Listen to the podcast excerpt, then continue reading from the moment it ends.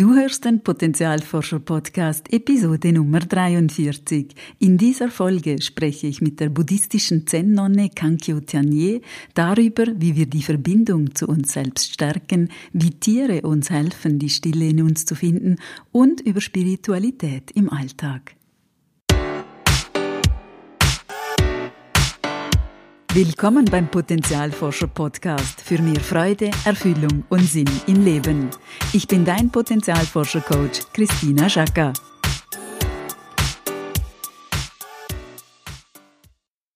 Kankyo Tanye ist buddhistische Zen-Nonne. Über 15 Jahre lebte sie in einem Kloster im Elsass. Sie selbst nennt sich Nonne 2.0, denn sie bloggt und produziert Videos über Spiritualität, Meditation, Zen-Buddhismus und Stille. Kankyo unterrichtet, leitet Seminare, Retreats und tritt als Speakerin auf. Sie schreibt zudem wunderbare Bücher mit viel Humor und Tiefgang. Herzlich willkommen, liebe Kankyo. Ich freue mich sehr, dass du heute zu Gast beim Potenzialforscher Podcast bist. Ich freue mich auch, mit allen Leuten da zusammen zu sein. Du sagst ja von dir, und das finde ich äh, eine sehr interessante Bezeichnung, dass du eine Nonne 2.0 bist. Und äh, für mich ist es so die große Frage, wie vereint man buddhistische Traditionen mit dieser modernen technischen Welt? Das ist wirklich äh, eine, eine Challenge. Das ist nicht einfach. Das heißt, äh, in unserer Gesellschaft, alles ist so gemacht, um uns äh, äh weg von den präsenten Moment äh, zu, äh, zu nehmen und mit, mit kleine und lustige Werkzeuge wie Facebook, WhatsApp und so weiter. So, äh, aber in der anderen Seite, das gibt, das ist da. Das heißt, alle Leute benutzen das. So, wie kann man äh, in dieser Gesellschaft äh, äh, ein neues Art zu leben finden? Das ist das Ziel von Buddhismus. Das heißt, das heißt nicht mit alles äh, schneiden, aber mit was da ist zu leben. So, das ist normal gerade mit dem heutigen Medienangebot und ich glaube auch, weil wir ein unglaublich schnelles Lebenstempo haben, ist es für uns Menschen schwieriger geworden, in diese Stille zu kommen. Warum brauchen wir Menschen überhaupt diese Stille? Ja, ich glaube, man braucht das mehr und mehr, denn äh, jetzt es gibt äh, viele Distraktionen. Das heißt, man kann nicht mehr warten oder nur nicht tun. Das ist nicht modern. So, dass, und äh, Leute haben weniger und weniger Geduld. So, das, glaube ich, muss man wieder lernen. Und äh, für das Buddhismus und auch die Meditationpraxis, das ist wirklich ideal, denn wenn man meditiert, sozusagen gibt nichts zu tun. So mein erster Schritt ist wirklich äh, äh, okay, das ist ein bisschen langweilig, was mache mach ich mit, äh, mit dieser Faktor, mit diesem Tat.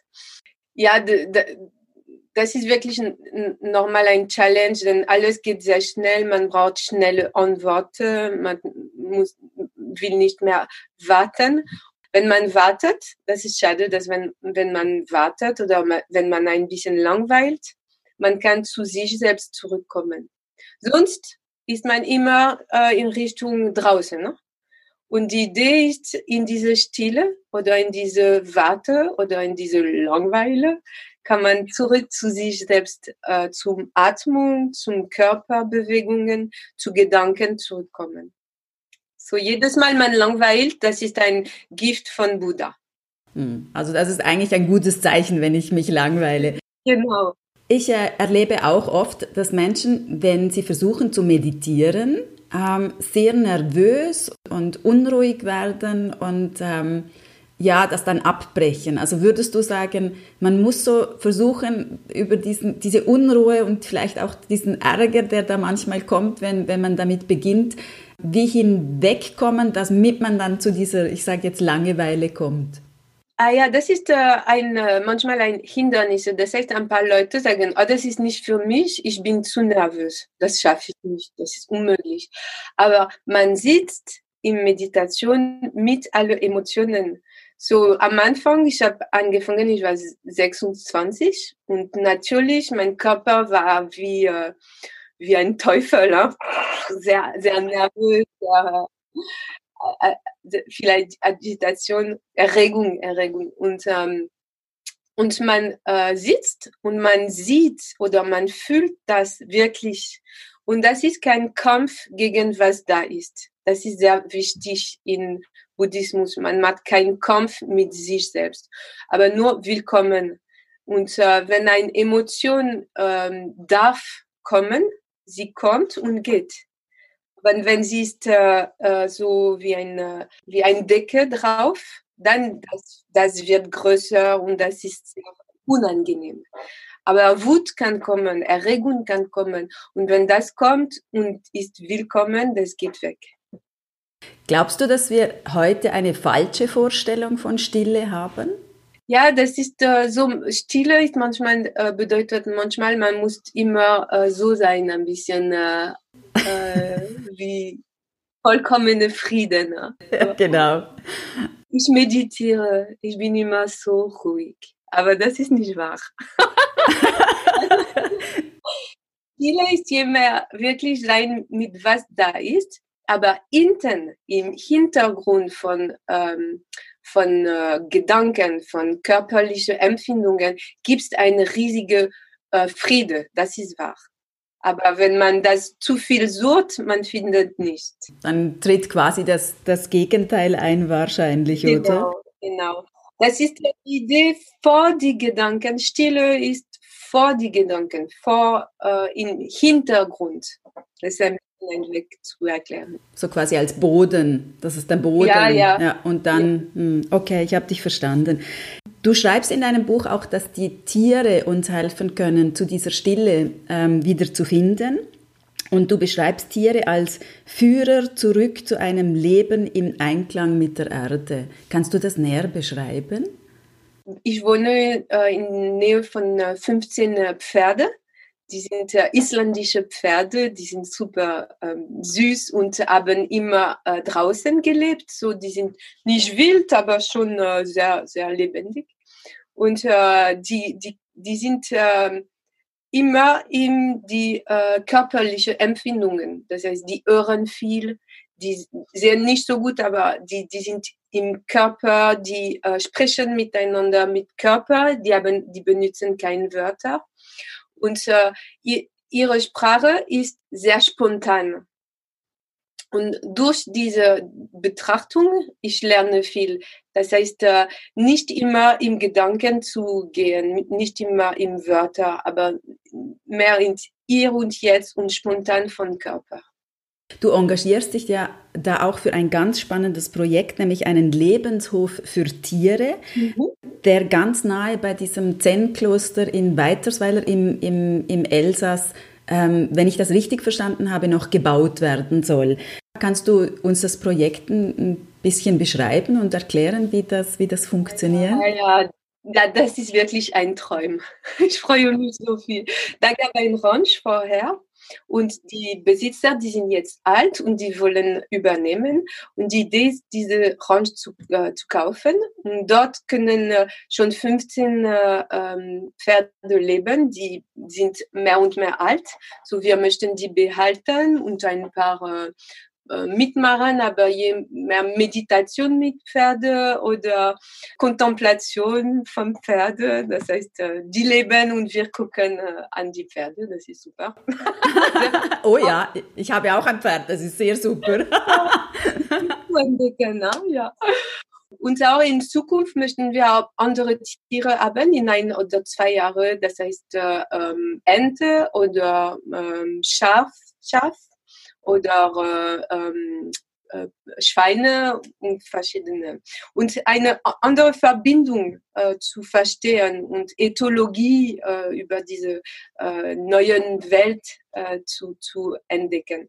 Hintergrund von diesem Lebenshof ist die buddhistische Praxis, das heißt die Leute, die dort leben werden, werden auch das Ablauf vom Kloster folgen, das heißt Meditation morgen und Abend, Essen in Stille und auch äh, ja, Zeremonien und so weiter. Wow, also das soll wirklich so eingebunden werden, auch in diese, in diese, in diese buddhistische Praxis. Genau, ja, das ist für uns wertvoll, denn auch in die buddhistische Praxis gibt es viel über die äh, Beziehung mit Natur und die Einheit von alles. Hein? Und äh, in unserer Gesellschaft mit allen Klimaänderungen und äh, alles, wir brauchen, ich glaube, ähm, Orte, wo eine äh, nicht so Beispiel, äh, wir werden keine perfekte Leute sein, aber eine andere Art zu leben. Hm, so ein Vorbild, oder? Oder einfach ein Beispiel, wie man es auch machen, wie man ja, es auch machen könnte. Ist, ja. ja. Ähm, ihr sammelt, wenn ich das richtig verstanden habe, noch ähm, für diesen Hof, um, um dieses Grundstück kaufen zu können. Äh, kannst du mir sagen, wie man sich da auch engagieren möchte, wenn, wenn, wenn die Zuhörerinnen und Zuhörer sagen, das gefällt mir, da, da möchte ich mitmachen? Also es gibt äh, zwei Möglichkeiten. Entweder äh, ein bisschen Geld geben, das ist willkommen. Und äh, dann gebe ich eine, eine Adresse. Es gibt eine Website, wo man kann äh, Spenden geben. Und sonst, äh, wir ähm, suchen auch Leute, die äh, von weit engagieren möchten, um uns zu helfen für Kommunikation oder für ähm, diese ähm, Webseiten, Social Network, Grafik und alle, was äh, ist äh, nützlich, um das Projekt äh, kennenzumachen. Ne? Super, ja, genau, um das bekannt zu machen, ja, sehr schön. Also ich werde natürlich dann auf meiner Webseite und auch bei den Posts äh, da die Adresse äh, angeben, den Link angeben, wo man spenden kann, weil ich glaube, dass das wirklich ein, ich habe mich da ein bisschen eingelesen auf dieser Webseite und ich finde das wirklich ein ganz fantastisches Projekt. Also es ist wirklich eine, eine wunderbare Idee. Ich glaube, es war deine Idee, oder? Dieses, ja, dieser ich habe. Jahre gedacht. sehr schön, sehr schön. Ja, und auch wir möchten auch diese Permakulturaspekte entwickeln.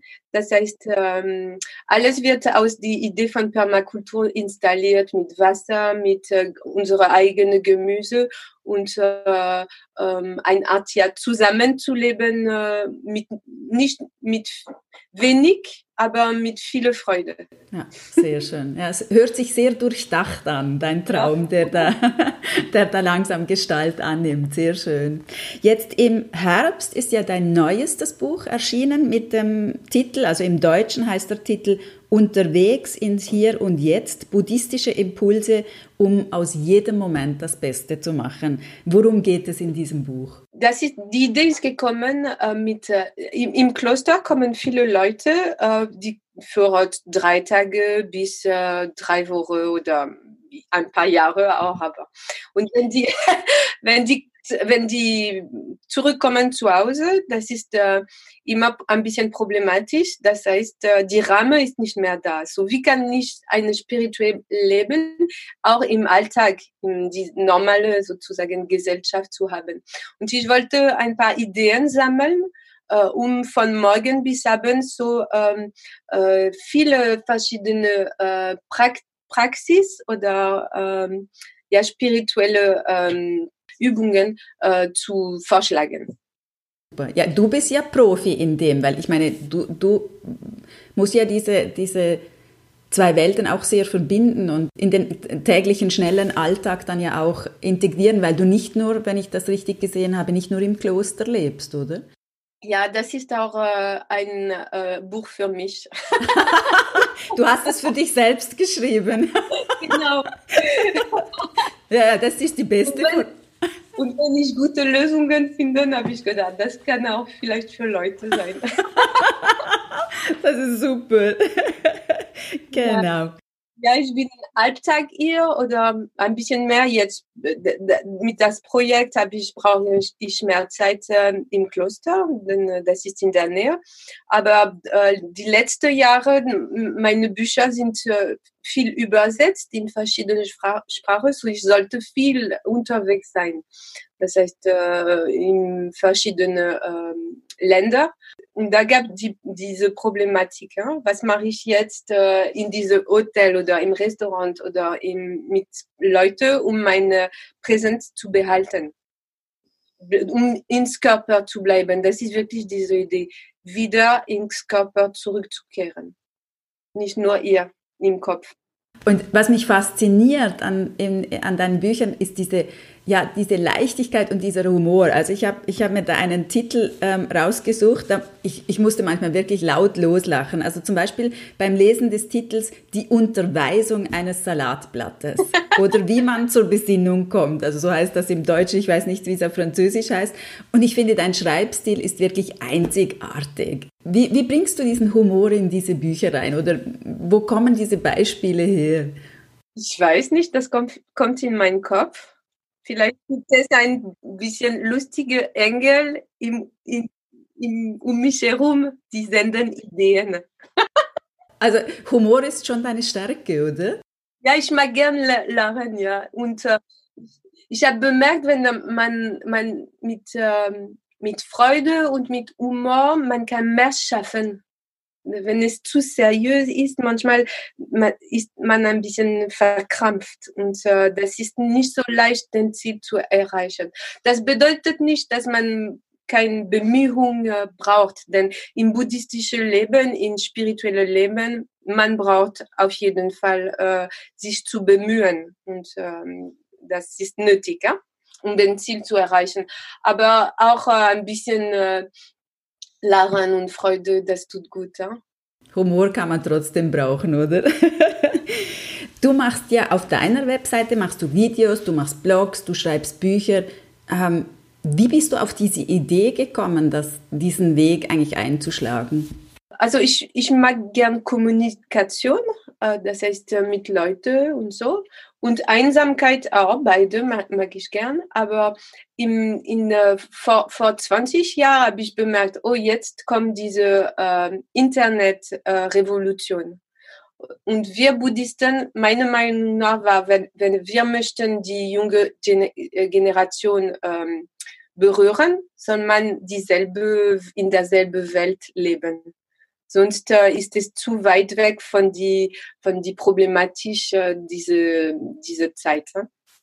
Und dann habe ich angefangen zu gucken, was, was, ist die, was sind diese so, sozialen Netzwerke, wie man bloggt, wie man macht. Und ich, ich finde das lustig.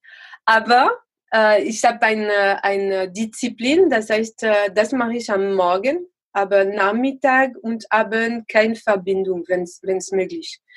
Manchmal muss ich ein bisschen am, am Ende des Tages, aber normalerweise Nachmittag ist immer im Natur oder mit Pferden.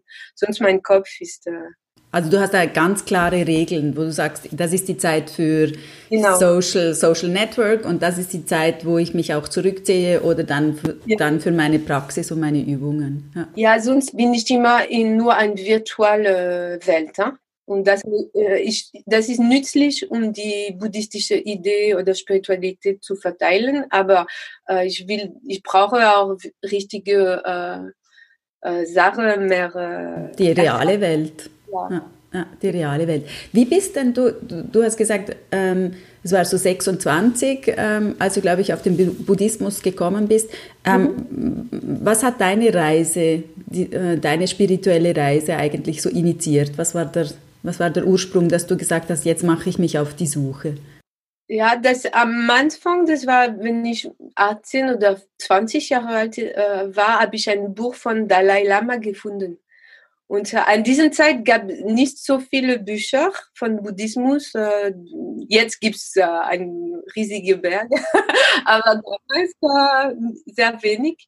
Und wenn ich das gelesen habe, das war wirklich, vorher war ich verloren ich habe keinen, ich habe keinen Sinn zu leben gefunden. Ich habe gedacht, was ist das für ein Leben? Arbeiten, Kinder, Auto kaufen und was noch?